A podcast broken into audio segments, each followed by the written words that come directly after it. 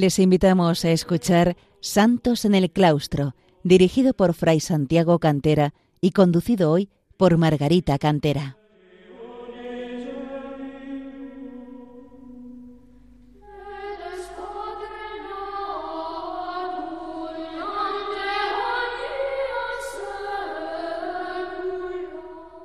Queridos oyentes de Radio María, bienvenidos al programa Santos en el Claustro, en el que intentamos acercar a los hombres de nuestro tiempo el ejemplo de tantos monjes y monjas que a lo largo de los siglos han alcanzado la perfección cristiana, la santidad, en la vida retirada de oración y sacrificio en el claustro y sus monasterios. En nuestro recorrido a través de la historia monástica, avanzando y retrocediendo en el tiempo, para ir recordando los más destacados ejemplos de santidad de la vida monástica, Hoy vamos a volver nuestra mirada a los primeros tiempos del monaquismo y por lo tanto también a los momentos iniciales de la difusión del cristianismo, para conocer en este y otros programas el ejemplo admirable de las primeras monjas. Y quiero señalar que ya mi hermano Santiago dedicó uno de los primeros programas de este Santos en el Claustro a dos de las que podríamos llamar fundadoras de la vida monástica femenina, Santa Tecla y Santa Sinclética. Para centrarnos en este periodo y cuestión, debemos recordar cómo, desde los primeros tiempos, nos encontramos con el ejemplo de mujeres que consagraban su virginidad al Señor, rechazando las riquezas y glorias del mundo para vivir, lleno de, para vivir de lleno las virtudes evangélicas, al tiempo que mostraban al mundo pagano la verdadera libertad de la que gozaban estas mujeres cristianas, que rompían las normas de su época y eran capaces de oponerse a los designios de sus propias familias sobre su vida. No está de más señalar que en el mundo romano pagano la vida de las mujeres no tenía ningún valor, hasta carecían de nombre propio, y estaban obligadas, bajo severísimas penas, a cumplir la voluntad de su progenitor. Por ello, su deseo de consagrarse a Dios supuso para algunas el martirio.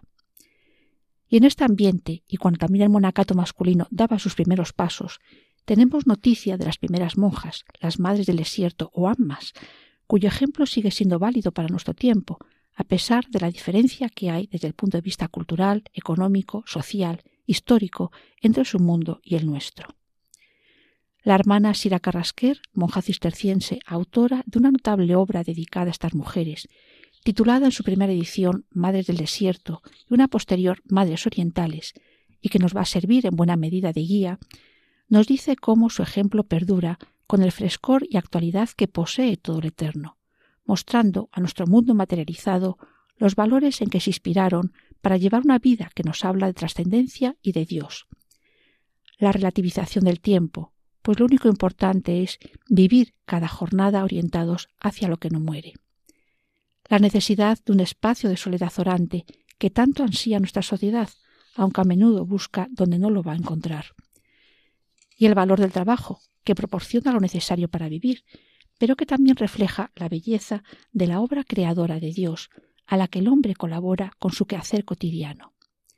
No olvidemos, quiero hacer un inciso aquí, que este amor a la naturaleza como obra de Dios y esa visión del trabajo como colaboración con la creación continuada día a día nos habla de la única y verdadera ecología posible, la del hombre que comprende la necesidad de cuidar de la tierra como reflejo de la belleza de Dios, que puso al hombre del jardín de la creación para que la explotara y viviera de sus frutos. Por todo lo señalado, y como concreta la autora antes citada, estas mujeres nos brindan los valores más profundos y esenciales que ayudan a ser personas, criaturas orientadas al Creador, ordenadas según el orden, pacificadas en la paz y amantes del amor. En estos primeros pasos de la vida monástica, junto a los eremitas y las eremitas, también tenemos las primeras noticias de vida cenobítica, de la vida monástica en comunidad, que a menudo surgía en la propia vivienda familiar, convertida por la piedad de varios de sus miembros en verdadero monasterio y en torno a unos sencillos ejes espirituales, el alejamiento de la ciudad, el ejercicio de la caridad hacia los pobres y el celibato. Vamos a empezar con un precioso modelo de esta vida monástica, Santa Macrina la joven, así llamada para diferenciarla de Santa Macrina la Antigua, que es su abuela. Pertenecía a una notable familia de la aristocracia helenizada de Asia Menor, una familia notable ante todo por la fidelidad a la verdadera fe, lo que supuso la persecución de sus abuelos en tiempo de Máximo Daya con el martillo de su abuelo, y también la persecución de sus padres, los santos Basilio y Emelia, que sufrieron la confiscación de sus bienes y el destierro. Nos encontramos también, una vez más, en la vida monástica, con una familia en la que varios de sus miembros se consagraron a esta forma de vida y alcanzaron la santidad.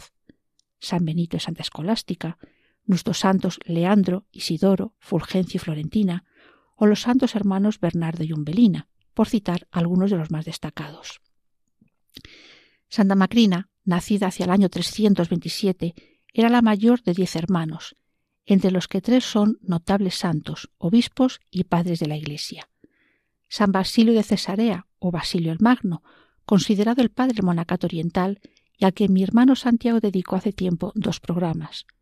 San Pedro de Sebaste y su hermano menor, San Gregorio de Nisa, que destacó por su combate contra el arrianismo, herejía que supuso un grave peligro para la Iglesia en el siglo IV en el que vivieron.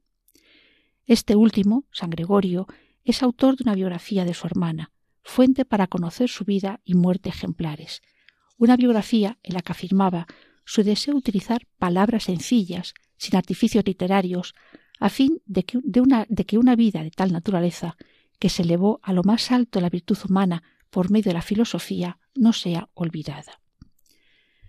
Los datos biográficos se completan con los diálogos que con ella mantuvo y que recogió en su tratado sobre el alma y la resurrección, una muestra del elevado nivel teológico de nuestra santa. En estas obras podemos observar cómo para San Gregorio Macrina no era sólo una hermana, sino que la consideraba su maestra y una segunda madre, al igual que lo fue también para las vírgenes que vivieron con ella en el monasterio que organizó y dirigió en su propia casa. Como el mismo San Gregorio dirá, su vida está en el límite entre la naturaleza humana y la angélica, pues vivía en su cuerpo, pero libre de las pasiones humanas, no abrumada por el peso del cuerpo, sino elevada y tendiendo siempre hacia arriba, mirando siempre hacia lo espiritual. Macrina vivía con su madre en la posesión familiar que tenían en Anesi, en el Ponto, en las riberas del Mar Negro, cerca de la ciudad de Neocesarea, un lugar fértil y al tiempo alejado de la vida urbana.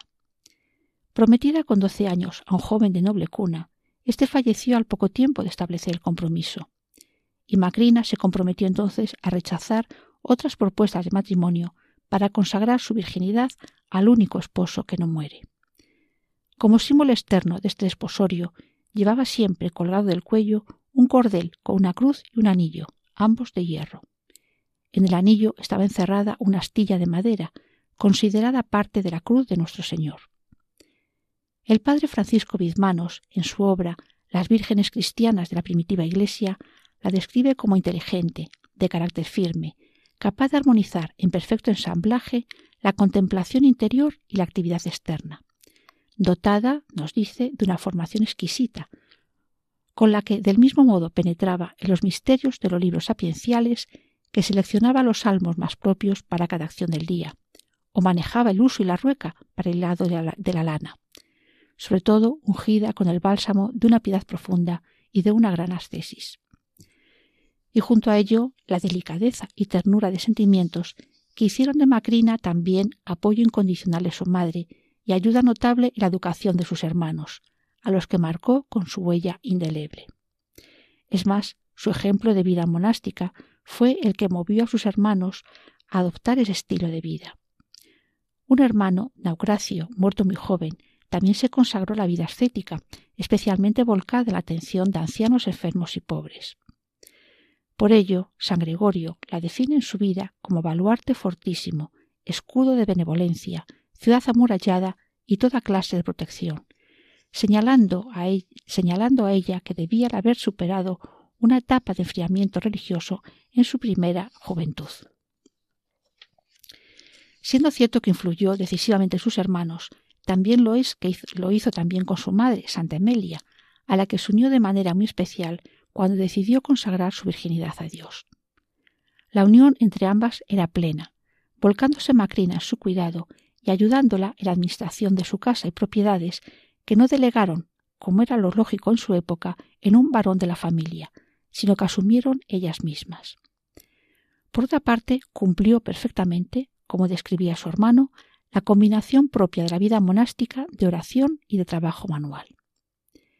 Y fue precisamente, como ya dije, la joven Macrina la que movió a su madre a transformar su casa en un verdadero monasterio, despojándose de lujo de su condición social y al tiempo convirtiendo la casa en una comunidad de iguales, pues sus antiguas esclavas y sirvientas que quisieron abrazar la vida monástica lo hicieron, pero en régimen de igualdad, sin distinciones entre antigua señora y sirvientas.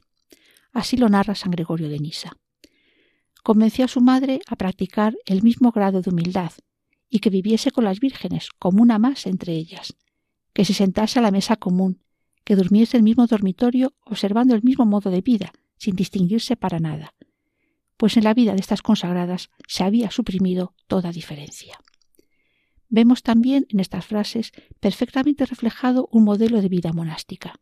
Mesa común, dormitorio común igualdad sobre las diferencias sociales previas, humildad. Y como también dice Gregorio, ejercicio de la caridad de manera cotidiana, pero con notables manifestaciones en momentos especiales, como fue el periodo de hambre que se produjo en la región de Capadocia en torno a los años 368 y 369. Y junto a ello, unas normas de vida establecidas por la propia Macrina, que nos hablan, insisto, de un modelo pleno de organización cenobítica, tal y como describe la hermana Sira Carrasquer.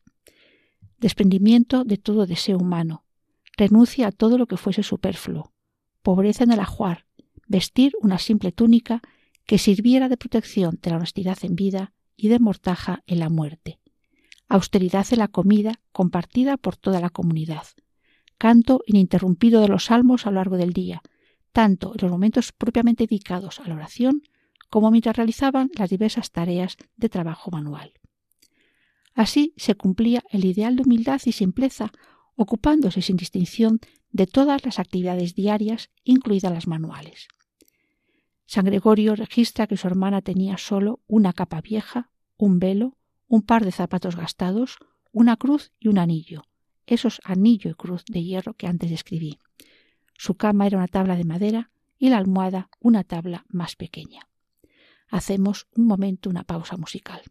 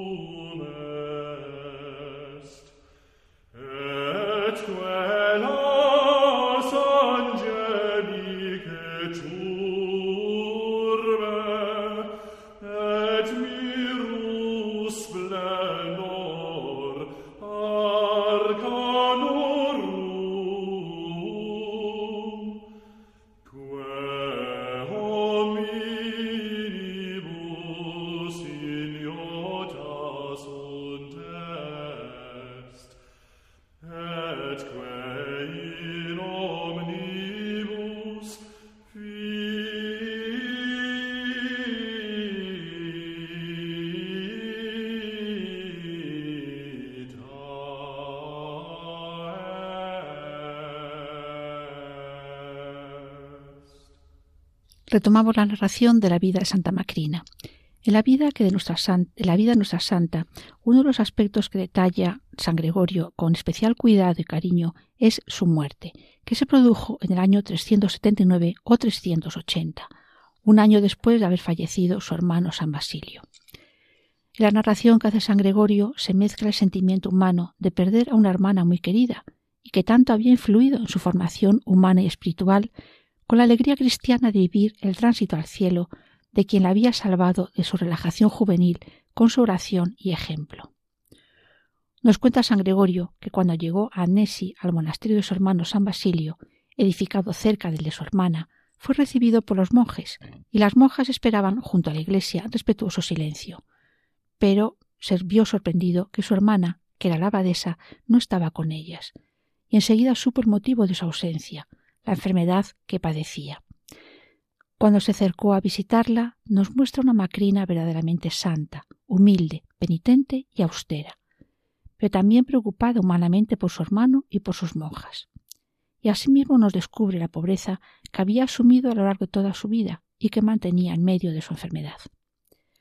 La vi tendida no sobre el lecho, ni siquiera sobre un triste camastro, sino sobre el suelo mismo, sin más intermediario entre su cuerpo y la tabla que el saco, y a modo de almohada otro trozo de madera que sostenía algo elevada su cabeza. Al ver a su hermano en la puerta, Macrina quiso levantarse, pero no pudo, y él la tomó en sus brazos para ponerla en el lecho, mientras ella agradecía al Señor haberle concedido poder ver a su hermano antes de morir. Pero al mismo tiempo, a pesar de estar tan enferma, procuraba disimular la dificultad que ya tenía para respirar, y como nos dice San Gregorio, hacía por sembrar alegría a su alrededor, introduciendo ella misma conversaciones gustosas y haciéndome mil preguntas para dar materia de conversación. La emoción que iba acumulando Gregorio en el diálogo con Macrina estalló cuando recalaron el recuerdo de su hermano Basilio, fallecido, como he dicho poco antes. Y frente a la emoción de San Gregorio, nos dice que ella se mantuvo serena, tomando precisamente ocasión de la muerte de nuestro hermano para remontarse a la más subida filosofía cristiana, y explayó en magnífica exposición las causas de los acontecimientos humanos y las ocultas leyes de la providencia, aun lo que se tiene por desgracia entre los humanos. Como inspirada por la luz celestial, nos dice, disertó largamente sobre los bienes de la vida futura, e hizo esto de modo que al influjo de sus palabras mi misma alma, sobrecogida de lo que oía de sus labios, transportada a regiones más altas, quedó como fuera de lo humano. Y nos refleja San Gregorio el carácter humano y atento de Macrina, pues después de un rato de estar conversando con él, le invitó a descansar, considerando la larga caminata que había hecho para llegar hasta allí. Pero es cierto que, Gregorio aguantó poco tiempo fuera de la celda, pues sabía que su hermana estaba agonizando y quería estar con ella todo el tiempo posible. Al volver, ella misma volvió a retomar la conversación tratando de ocultar su estado de salud y recordando la infancia y diversas vivencias con sus hermanos, destacando de, muy, de manera muy especial cómo sus padres habían sufrido la persecución en determinados momentos por ser fieles a la verdad. Al hilo de esta conversación, San Gregorio también les señaló cómo él mismo había sufrido el destierro y persecución por su defensa de la ortodoxia frente al arrianismo, a lo que Macrina respondió señalando el inmenso valor de la confesión de la fe y dejarás de agradecer esos divinos beneficios al Señor? ¿Serás capaz de tener el vicio de la ingratitud? Pórtate como aquellos de quienes somos hijos. Dichoso de ti, cuya fama, de, cuya fama se sirven ciudades, pueblos y naciones, pudiendo, con tus idas y venidas, proporcionarles alguna ayuda espiritual y restablecer las cosas de la Iglesia. Gran don y merced es ese de Dios. No desconozca su fuente. Estando en esta conversación, oyeron el canto de los monjes que rezaban, pidiéndole a Macrina, su hermano, que fuera a la iglesia para unirse a ellos en la oración. Mientras ella nos dice, se engolfó de nuevo en su trato íntimo con Dios, pasando así toda la noche. Al día siguiente era evidente el estado de agonía en que estaba Macrina, agonía que describe San Gregorio como admirable. Nada de zozobra, nada de turbación, nos dice. La absorbía la idea de que su peregrinación había terminado y estaba ya para llegar a su patria. Otra vez más aparecía su espíritu excelso en el poco aprecio de esta vida de abajo. Al oírla filosofar, creía verme no ante un ser humano, sino ante un ángel que por providencia de Dios hubiera tomado forma humana. No parecía tener, tener parentesco con cuanto dice tierra y vida mortal. Ni un gesto que no fuera dignísimo. Su cuerpo gozaba de imperturbable serenidad, sin dejo humano. Su alma estaba enfrascada en Dios, como si no estuviera aún unida con la carne. Para mí era evidente, dice Gregorio, lo único que allí actuaba era el amor purísimo hacia su esposo Jesús, siempre escondido en el más secreto sagrario de su ser, pero que en esta coyuntura salía fuera de sí y rompiendo el velo del corazón se manifestaba al exterior en ansias de volar hacia el que eran las delicias de su alma. Su cuerpo le estorbaba. Su único anhelo era llegar cuanto antes a su amor. Y estando ya en trance de muerte, pronunció esta preciosa oración que recoge San Gregorio. Tu Señor nos quitaste el miedo a la muerte. Tú has hecho que el remate de esta vida sea comienzo de la vida verdadera. Tú que has mandado que entreguemos nuestros cuerpos al sueño del sepulcro, harás que a la voz de la trompeta salgan de él resucitados. Arcilla somos plasmada por tus manos. Ahora la confías en depósito a la tierra, pero volverás a reclamarla, haciendo que lo que en nosotros es actualmente mortal y deforme sea hermoseado con la inmortalidad y con tu gracia. Tú, Dios eterno, diste a quienes te temen, para destrucción del enemigo y seguridad de nuestra verdadera vida, la señal de la cruz, esa cruz a la que pertenezco desde las entrañas de mi madre, a la que he amado con todas las fuerzas de mi corazón y a la que desde mi niñez tengo consagrados mi alma y mi cuerpo. Si en algo te he ofendido por debilidad, de palabra, obra o deseo, Señor, apiádate de mí.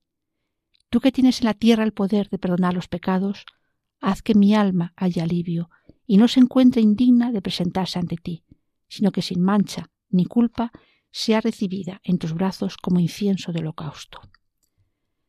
También nos dice San Gregorio que cuanto más se aproximaba su partida, como si contemplase ya la belleza del esposo, se lanzaba con un deseo más vehemente hacia su bien deseado. Ella ya no se dirigía a los que estábamos allí presentes, sino a aquel con quien tenía intensamente fija la mirada. Al morir, la serenidad de su rostro la hacía parecer dormida y no muerta, como nos dice San Gregorio, y mientras sus monjas empezaron a llorarla desconsoladas, hasta que él las hizo considerar que debían transformar sus lágrimas en oraciones y sobre todo mantener vivo el recuerdo de las enseñanzas que les había dado respecto a la vida monástica. San Gregorio colaboró con la monja Lampadión a preparar el cuerpo para la sepultura.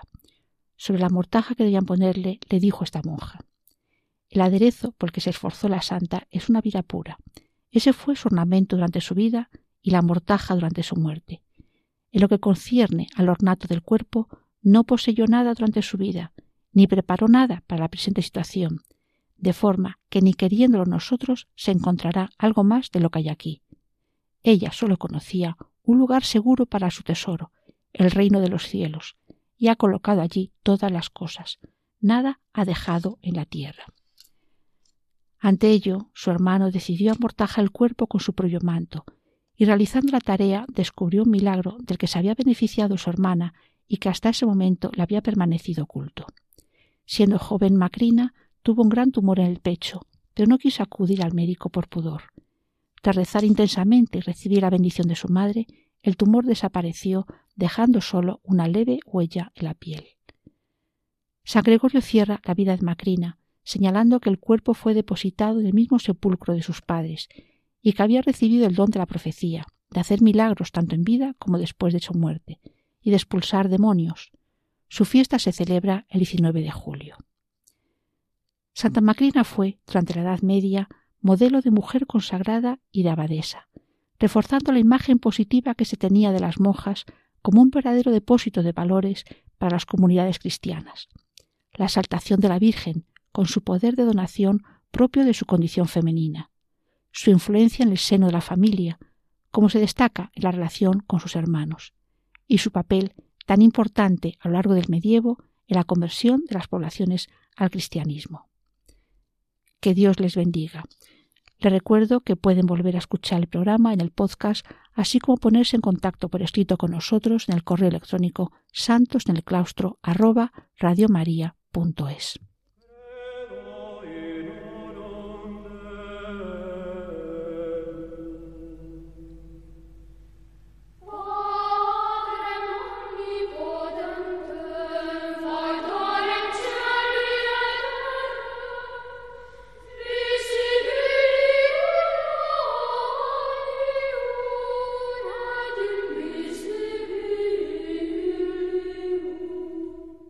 Han escuchado en Radio María Santos en el Claustro, dirigido por Fray Santiago Cantera y conducido hoy por Margarita Cantera.